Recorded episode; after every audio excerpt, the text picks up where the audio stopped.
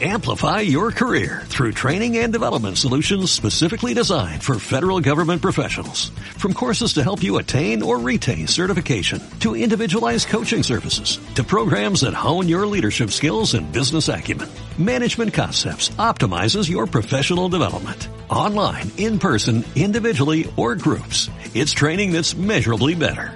Learn more at managementconcepts.com. That's managementconcepts.com.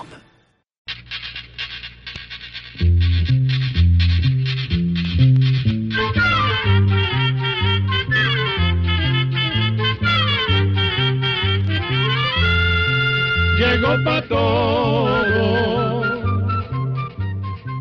llegó la escuela, llegó la escuela, llegó por radio.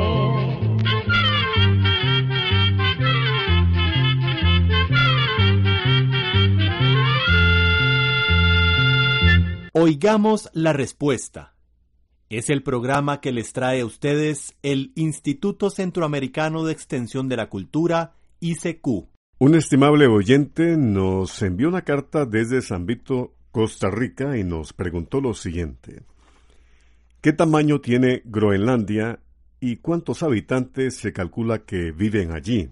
¿Cuáles son las fechas exactas en que la noche dura más tiempo y cuáles en que la noche es más corta?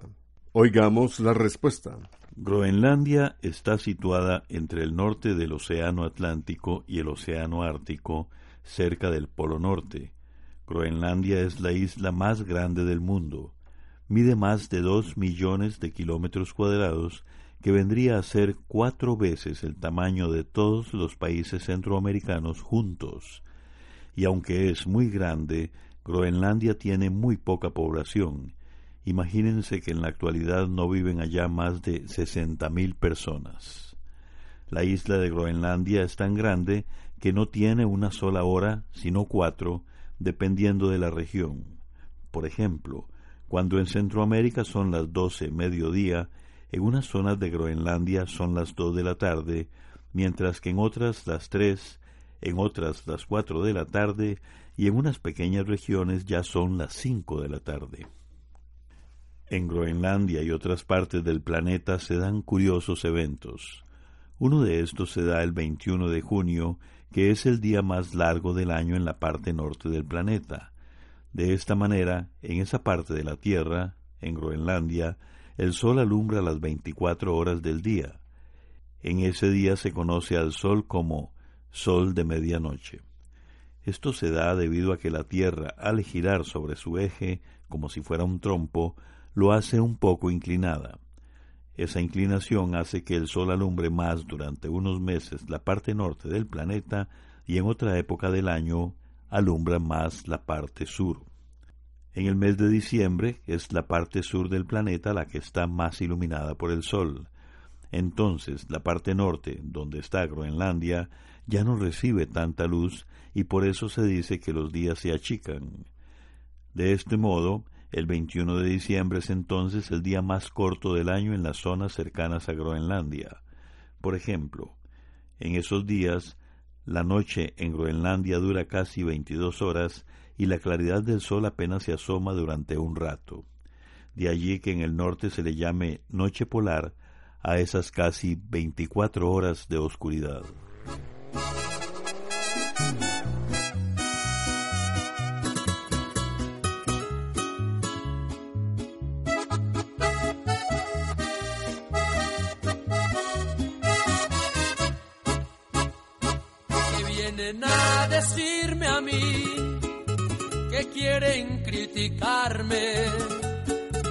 Comprendan que yo no soy Dios y puedo equivocarme. es muy fácil difamar sin importarles nada. Solo les interesa hablar cuando no saben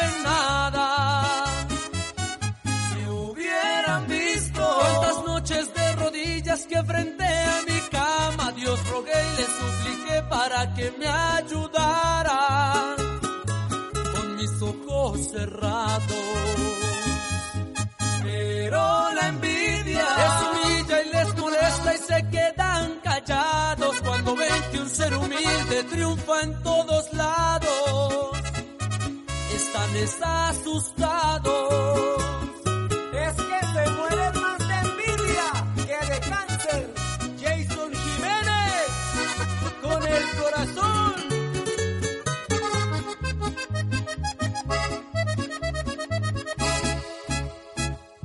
Nadie me vino a regalar, yo nací de la nada y mucho tuve que luchar.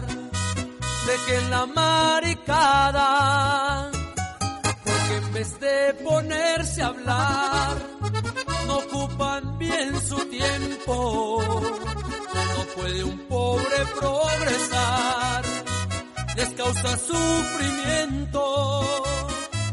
Que si llegué muy tarde ayer, o si me emborraché,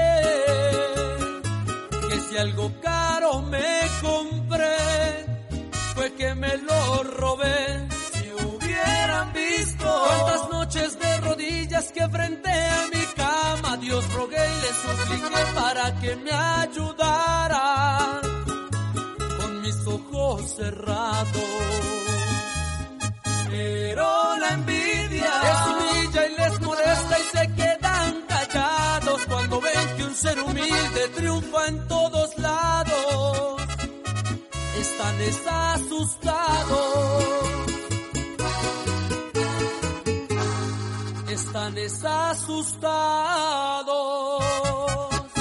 ¿Qué efectos beneficiosos se sabe que brinda a la piel la vitamina B3, conocida también como niacinamida?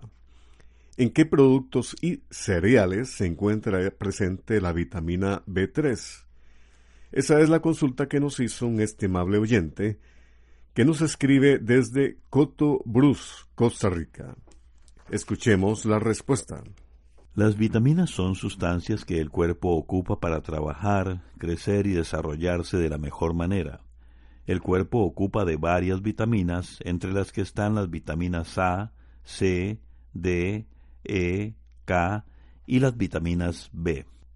De las vitaminas B existen varias clases, entre ellas la vitamina B3, que a la vez se divide en dos clases más, la niacina y la que nos menciona nuestro oyente, la niacinamida. Estas vitaminas se encuentran en alimentos como la levadura, la carne de cerdo y res, la leche, los huevos, los cereales de grano como el trigo y también en los frijoles. Además, le contamos que se ha comprobado que la vitamina B3 ayuda a controlar los problemas de acné o piel grasosa y también ayuda a combatir el llamado pénfigo, que es una enfermedad que produce ampollas en la piel, igualmente las mucosas de los ojos, la nariz, la boca y la garganta. También hay estudios que dicen que esta vitamina B3 podría ayudar a prevenir la aparición de tumores en la piel. Sin embargo, para comprobarlo, se ocupan todavía muchos estudios. Deseo saber si hay algo para los hongos en los pies. Soy diabética y tomo varios medicamentos. La consulta nos la hizo una estimada oyente que nos escucha desde Punta Arenas, Costa Rica. Oigamos la respuesta. Para combatir los hongos en los pies resultan efectivos los productos que venden en las farmacias, que por lo general vienen en forma de cremas. Sin embargo, como nos cuenta que es diabética, hay que tener un mayor cuidado con los pies, pues la diabetes puede provocar llagas y heridas en los pies que podrían infectarse, y el producto contra los hongos más bien podría complicar el problema. Lo recomendable es visitar al médico, para que el médico le dé seguimiento a la diabetes. Igualmente consultarle por la opción más adecuada para combatir los hongos y también para que de paso el médico examine los pies y las uñas. Teniendo en cuenta su historial clínico, el médico es quien podría recomendarle el mejor tratamiento. Es muy importante que usted lave sus pies todos los días con agua tibia y jabón, utilizando una toalla suave o esponja. Además, hay que procurar mantener los pies bien secos en el día y usar medias para evitar que se mojen o estén húmedos. Además, conserve las uñas bien cortadas y nunca se corte los callos. De ser posible, acuda a un podiatra o especialista en el cuidado de los pies, y mejor aún si tiene experiencia con personas diabéticas. ¿Qué son y para qué sirven los productos integrales? Esa es una pregunta que nos hizo el señor Gilbert Morera Villalobos, quien nos escucha desde Sabana Oeste, Costa Rica. Oigamos la respuesta. Los alimentos integrales son elaborados con harinas sin refinar, es decir, que al hacer la harina no se le quita la cáscara que cubre al cereal, ya sea trigo, arroz o cualquier otro cereal con el que se ha hecho la harina. Y por lo tanto, esa harina queda con más cantidad de fibra. Por lo general, los productos integrales se relacionan con dietas para adelgazar, pero esa creencia no es tan cierta, pues los productos integrales también contienen grasa y azúcar. Y si se comen en exceso, la persona estaría comiendo muchas calorías que son las que hacen que la persona engorde. Lo que sí es cierto es que contienen una mayor cantidad de fibra, vitaminas y minerales. Entonces la fibra de los productos integrales hace que la persona se sienta llena mucho más rápido. Es por esto que tal vez se dice que estos productos ayudan a adelgazar porque como llenan más, la persona come menos cantidad. También le decimos que el arroz integral es arroz que no se ha pulido o procesado. El arroz integral sí se descascara y luego se empaca, contrario a las harinas integrales a las que sí se les deja la cáscara. La fibra que contiene el arroz integral ayuda a aumentar el grueso de las heces. Se podría decir como que barre el intestino, ayudando a evitar el estreñimiento y previniendo enfermedades del intestino grueso y del recto. Además, el arroz integral, por no haber sido procesado, conserva más cantidad de vitaminas y minerales. Lo mismo ocurre con la harina de trigo integral.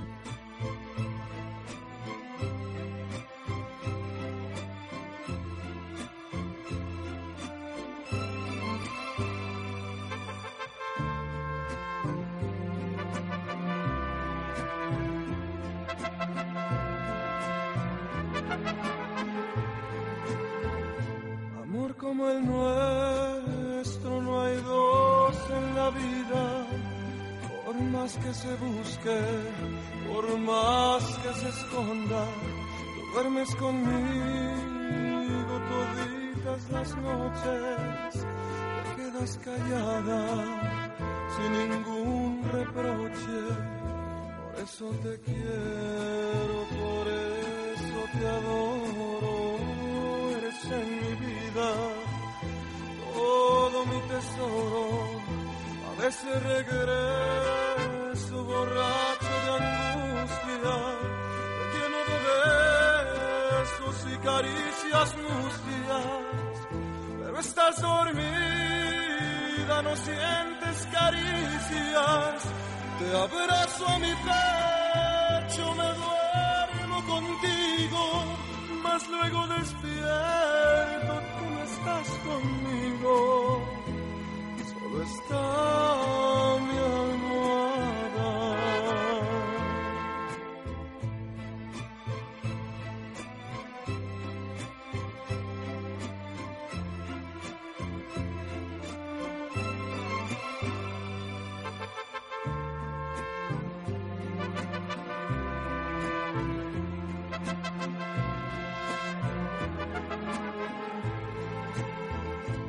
veces te miro callada y ausente y sufro en silencio como tanta gente.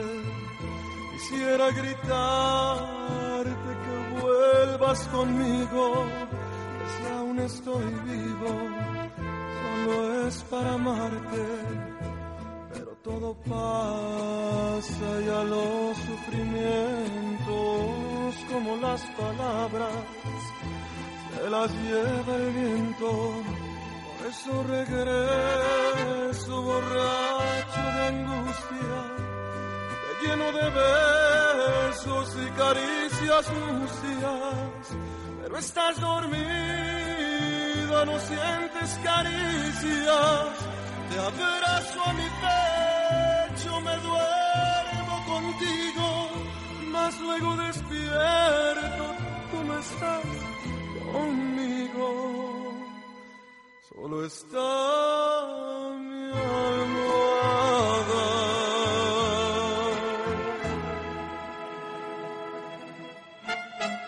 El señor Carlos Cruz Pineda nos ha llamado por teléfono desde Jocoro, El Salvador, y nos hizo esta pregunta. ¿Me pueden dar la biografía del Che Guevara? Escuchemos la respuesta. Ernesto Guevara de la Serna, más conocido como el Che Guevara, nació en la ciudad de Rosario, Argentina, en el año 1928 y murió en Higueras, Bolivia, en 1967. El Che Guevara fue uno de los hombres revolucionarios más famosos de los últimos años y conocido en todo el mundo. Era un joven muy enfermizo y padecía de asma, y aunque había estudiado medicina y venía de una familia acomodada, Guevara decidió emprender un viaje por los pueblos de Argentina y de toda América Latina. Primero lo hizo en una bicicleta y luego en una motocicleta en la que vivió muchas aventuras. Durante esos dos viajes conoció la realidad de muchos pueblos, especialmente el sufrimiento de las personas más necesitadas. Enfrentarse con esa realidad le ayudó a que durante sus viajes Ernesto Guevara se fuera formando un ideal de vida y político de cómo tendría que ser la sociedad. El Che Guevara viajó por muchos países de América del Sur. En 1954 estuvo en Guatemala y ayudó a defender el gobierno de Jacobo Arbenz, que fue finalmente derrocado por un golpe de Estado. Después se fue para México. Allá conoció a Fidel Castro hizo amistad con Fidel y con un grupo de cubanos que se preparaban para luchar contra la dictadura de Fulgencio Batista en la isla, en Cuba. Junto con Fidel Castro y otros revolucionarios, Ernesto Che Guevara desembarcó en Cuba en diciembre de 1956. Desde ese momento se dedicó, junto con Castro, a organizar una guerra de guerrillas en la llamada Sierra Maestra. Ese movimiento revolucionario finalmente derrotó a Batista el primero de enero de 1959. En la lucha contra Batista, el Che Guevara llegó al cargo de comandante. Una vez que la revolución tomó el poder, Guevara tuvo puestos de dirección en el Instituto Nacional de Reforma Agraria y después en el Banco Nacional de Cuba. En febrero de 1961, Ernesto Guevara fue nombrado ministro de Industrias de Cuba. Realizó muchos viajes a China y a la Unión Soviética, lo mismo que a países africanos y asiáticos, para estudiar la forma de organización del trabajo y de la industria en esos países.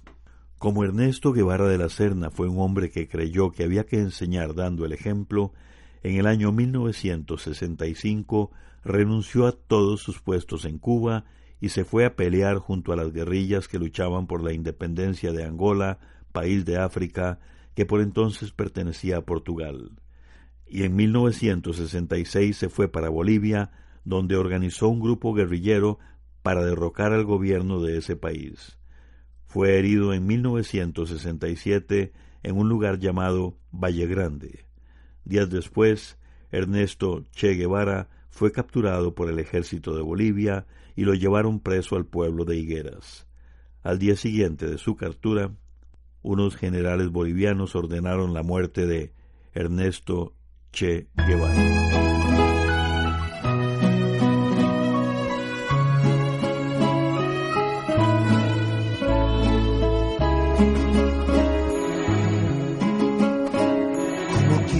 que te olvide si tus besos aún los llevo muy adentro? Quieres que lo haga si me abriga el recuerdo? Si me cuesta tanto respirar sin ti y a cada momento te amo un poco más. ¿Cómo quieres que te olvide cuando a cada despertar pienso en ti y lloran mis ojos? ¿Cómo quieres que te olvide cuando muero por besar otra vez tus labios rojos?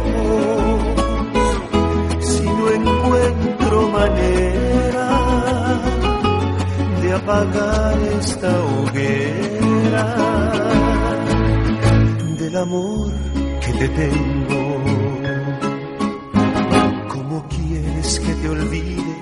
Tu alma es la mitad del alma mía? ¿Cómo quieres que lo haga si jamás lo podría? Si me muero por abrazarte y solo sueño en recuperarte y volverte a amar. ¿Cómo quieres que te olvide cuando a cada despertar pienso en ti y lloran mis ojos? ¿Cómo quieres que te olvide cuando muero por besar otra vez tus labios rojos? Si en el mundo he vivido lo más bello contigo. Si cuento los segundos para encontrarte, si no paso un minuto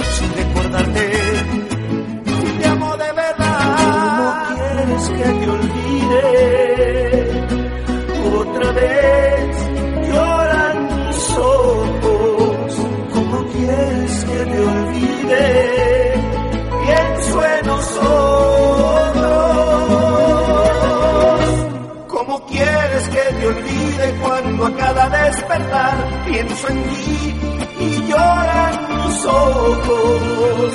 ¿Cómo quieres que te olvide cuando muero por besar otra vez tus labios rojos? Si en el mundo he vivido lo más bello contigo.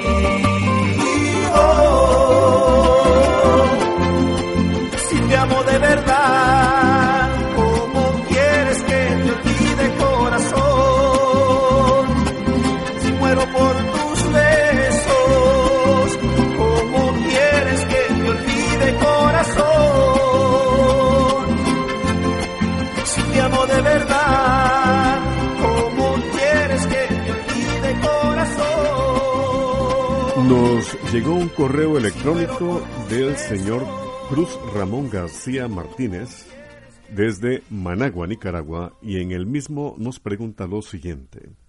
¿Quiénes eran Aquiles y Héctor? Cuando se habla de la obra del griego Homero, la Iliada, se mencionan en la batalla estos dos personajes. Escuchemos la respuesta. Vamos a contarle que la Ilíada efectivamente fue escrita por el griego Homero unos 800 años antes del nacimiento de Cristo.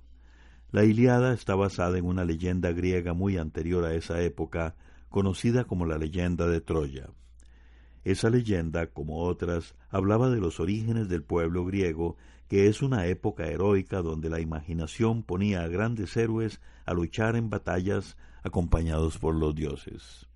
Y efectivamente, en esa obra de Homero se mencionan a Aquiles y a Héctor, pero para que le quede más claro quiénes eran Aquiles y Héctor, vamos a hablarle un poco sobre la leyenda de Troya y la Iliada.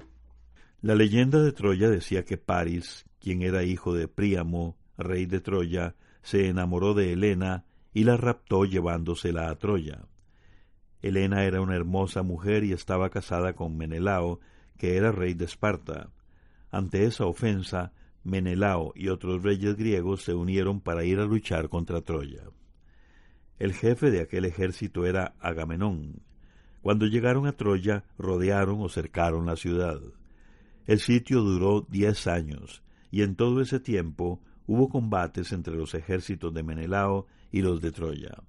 Al final fueron los griegos conducidos por Agamenón los que triunfaron, entraron en la ciudad y la incendiaron. Esa era la leyenda de Troya, Pero la Iliada tan solo habla de lo que sucedió en 51 días del décimo o último año del sitio que impusieron los griegos a Troya, y termina justamente antes de contar el fin de la ciudad de Troya. En la Iliada se narra la cólera de Aquiles, quien era un valeroso hijo de una diosa y de un mortal, contra su jefe Agamenón, porque le había robado a su esclava Briseida. Por esa razón Aquiles se negó a pelear. Aquiles, aún enojado con Agamenón, le prestó su caballo a su gran amigo Patroclo. Patroclo murió en el combate a manos de Héctor, hijo del rey de Troya. Entonces Aquiles, lleno de rabia y lleno de venganza, decidió entrar en la batalla. Persiguió a Héctor y lo mató. El deseo de venganza de Aquiles era de tal magnitud que se proponía arrastrar el cadáver de Héctor por todo el campamento. Entonces Príamo, rey de Troya, suplicó a Aquiles que le devolviera el cuerpo de su hijo. Aquiles se conmovió y le devolvió el cadáver de su hijo. Y la Iliada termina contando las honras fúnebres de Héctor. Volviendo al asunto de Aquiles, cuentan las historias que cuando Aquiles nació, su madre lo sumergió en una laguna llamada Estigia, sosteniéndolo del talón. Y como las aguas de aquella laguna eran mágicas, todo el cuerpo de Aquiles se volvió invulnerable, es decir, que no podría ser herido por nada. Solamente el talón le quedó sin protección mágica, pues de ahí lo sostenía su madre. Cuando Aquiles creció fue un gran guerrero y logró muchísimas victorias, pero en la guerra de Troya, días después de haber matado al troyano Héctor, Aquiles fue herido por una flecha que se le clavó precisamente en el talón. Esa flecha fue lanzada por Paris, el hermano menor de Héctor. Precisamente ese era el único punto débil de Aquiles, y debido a esta herida en su talón, Aquiles murió. Programa A, Control 64.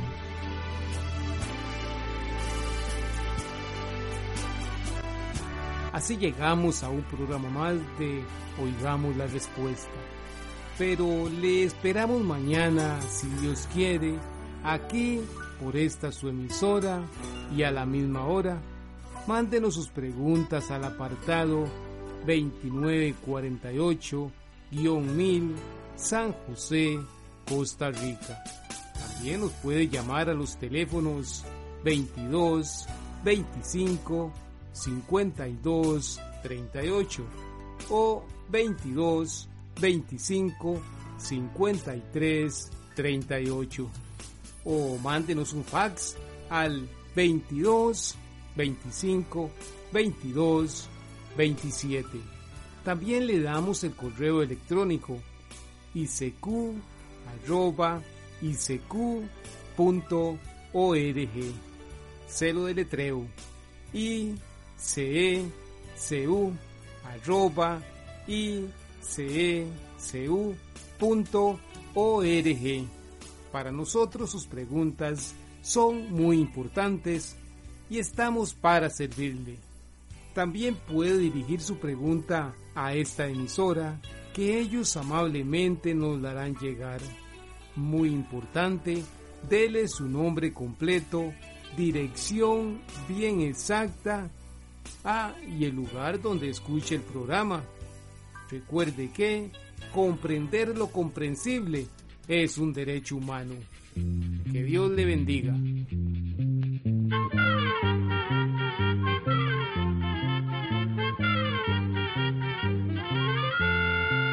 Llegó el momento de despedirnos se va a la escuela, se va cantando.